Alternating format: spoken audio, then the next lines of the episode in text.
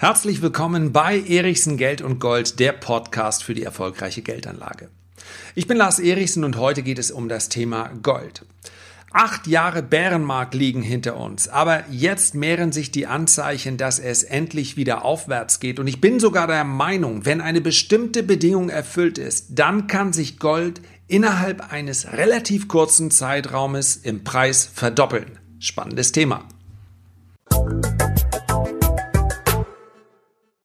Im letzten Podcast ging es ja um das Thema negative Zinsen. Ich habe euch zum einen die verschiedenen Arten der Zinsen aufgezeigt, also der Einlagenzins, der momentan schon negativ ist. Das heißt also, dass die Banken im Jahr rund 7 Milliarden an die EZB überweisen, weil sie dort ihre Gelder lagern, statt, wie es die EZB möchte, die Gelder lieber in Form von Krediten unter die Leute zu bringen. Dann haben wir den Leitzins. An diesem Leitzins orientieren sich die Zinsen für Sparer und selbstverständlich auch die Zinsen für Konsumenten. Also wenn man einen Immobilienkredit aufnimmt, einen Konsumentenkredit oder, oder, oder, dann orientiert der sich daran auch das, was euch die Banken für eure Einlagen auf dem Girokonto entweder abknöpfen, ja, ein, das wird dann gerne umschrieben als ein Verwahrentgelt, aber ein Verwahrentgelt ist nichts anderes als ein negativer Zins. Gilt aber meist, ich habe bei meiner Bank mal nachgefragt, erst ab einer höheren Einlage. Bei mir ist es ab einer Einlage von einer Million, müsste ich momentan ein Verwahrentgelt von 0,4 Prozent bezahlen. Ja, ich lasse den Namen der Bank jetzt mal weg. Das wäre nicht ganz fair, denn wenn man schon jemanden direkt anspricht, dann muss man auch die Möglichkeit ihm geben zu reagieren. Also ab einer Million wäre es bei mir ein negativer Zinssatz.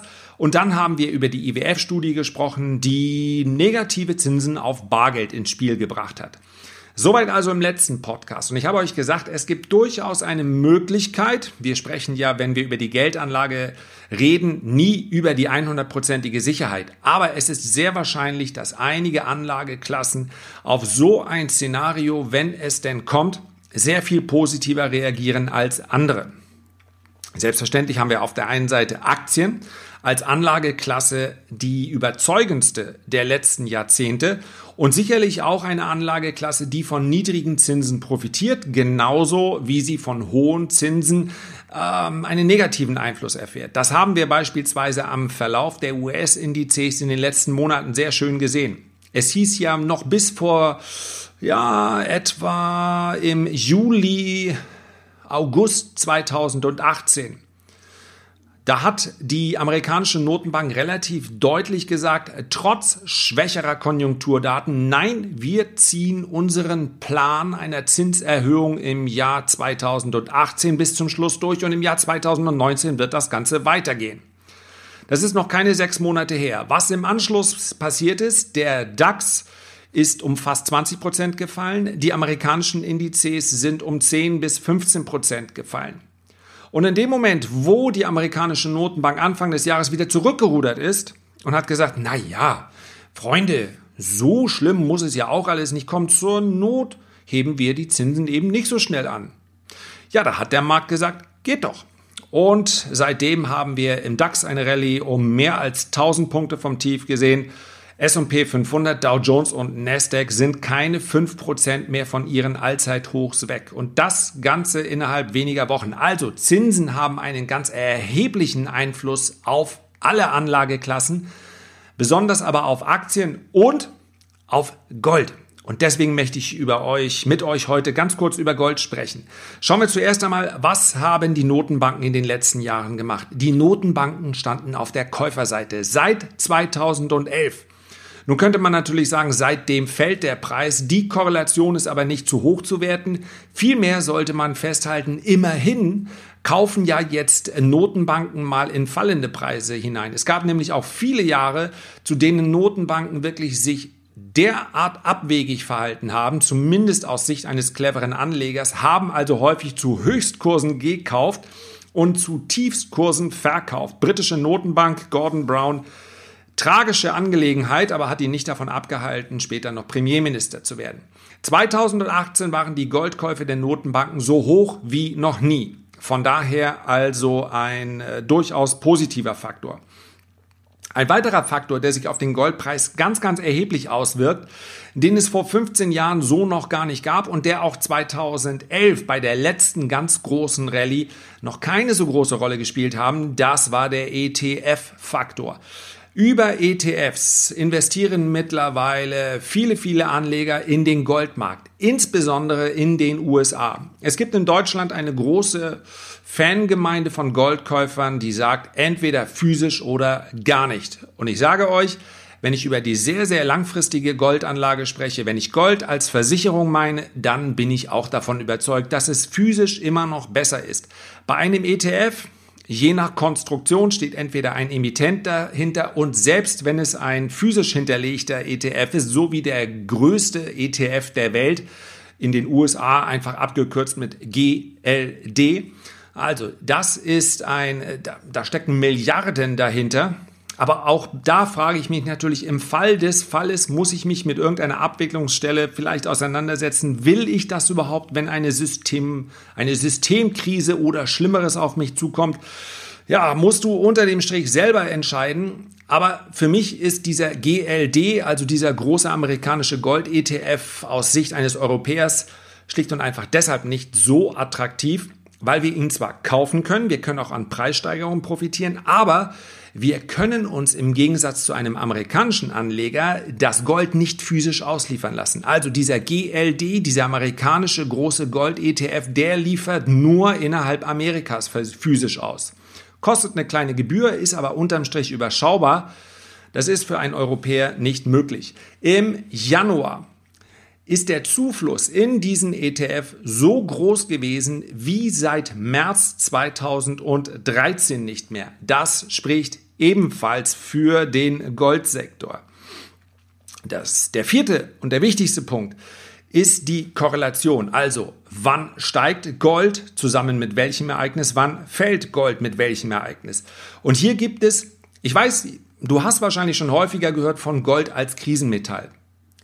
Für mich ist das ein ganz schöner Titel und wahrscheinlich habe ich in irgendeinem Report Gold auch schon mal in der Art und Weise beschrieben. Ich will es gar nicht ausschließen. Tatsächlich gibt es aber nur eine geringe Korrelation zu Gold und Krise. Denn wie sieht Krise überhaupt aus? Wir haben Krise im Nahen Osten, wir haben Krise in äh, Pakistan und Indien, wir haben Krise. Nun, der ein oder andere wird sagen, mit diesem amerikanischen Präsident ist eigentlich Dauerkrise. Also, was für eine Krise soll gemeint sein? Während der Kriege ist Gold nicht unbedingt gestiegen.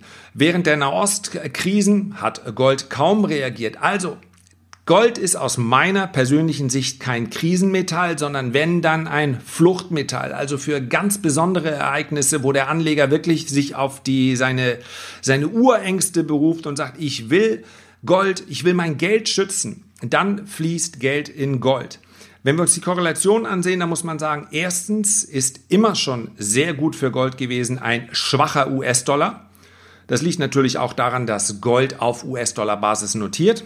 Noch viel wichtiger ist aber, und damit schließt sich der Kreis, ein niedriger Realzins. Der Realzins ist das, was übrig bleibt, wenn man den Leitzinssatz und Inflation in Relation zueinander setzt, beziehungsweise davon abzieht. Je niedriger, je niedriger der Leitzins, desto niedriger wahrscheinlich auch der Realzins. Und damit ist auch klar, sollten wir in ein Szenario reinkommen, wo wir negative Zinsen auf Bargeld hätten, ja, ich sage durch, möchte nochmal an dieser Stelle wiederholen, davon sind wir vermutlich noch ein gutes Stück entfernt. Aber wir sind von der Zinswende, die noch vor sechs Monaten das Thema war, sind wir ebenso schnell, haben wir uns wieder entfernt. Deswegen kann, denke ich, niemand ausschließen, dass wir vielleicht in einem Jahr, vielleicht auch schon vorher darüber sprechen, dass die Zinsen zumindest in der Eurozone wieder in den negativen Bereich rutschen. Zumindest wenn wir uns den Realzins ansehen. Und sollten wir wirklich ein Szenario haben, in dem wir Zinsen auf Bargeld, Strafzinsen auf Bargeld erleben, dann können wir sicher sein, der Einlagenzinssatz, der ist dann sowieso schon negativ. Und in diesem Umfeld, denke ich, wird Gold seinem, ja, der Überschrift als Fluchtmetall absolut gerecht werden dann sollte man Gold im Depot haben. Ganz persönlich, Das hängt wirklich davon ab, wie ihr diese Anlageklasse seht. Für mich ist ein dauerhafter Goldanteil in einem Vermögen von 5 bis 10 Prozent absolut sinnvoll. Es kann durchaus in unsicheren Zeiten beziehungsweise in Zeiten, wo ich eben ein stark negatives Umfeld im Zinsbereich erwarte, ja, das beginnt im Übrigen schon in dem Moment, wo wir unter dem durchschnittlichen Zins von rund 3% liegen. Also das Umfeld sollte bereits begünstigend sein.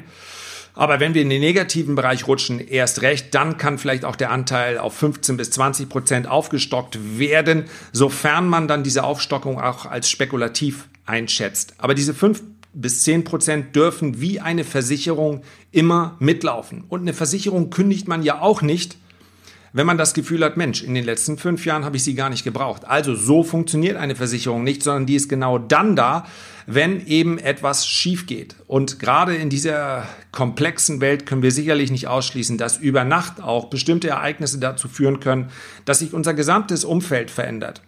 Und dafür ist diese Versicherung in Höhe von 5 bis 10 Prozent nach meiner Ansicht absolut sinnvoll. Und werfen wir abschließend noch einen ganz, ganz kurzen Blick auf den äh, Chart. Ja, wenn ihr Lust habt auf etwas mehr Chartanalyse, dann geht gerne mal auf meinen YouTube-Kanal. Heißt Erichsen Geld und Gold. Dort könnt ihr direkt bei mir am Bildschirm dann hin und wieder mal sehen, wie ich mir das für die Zukunft so vorstelle.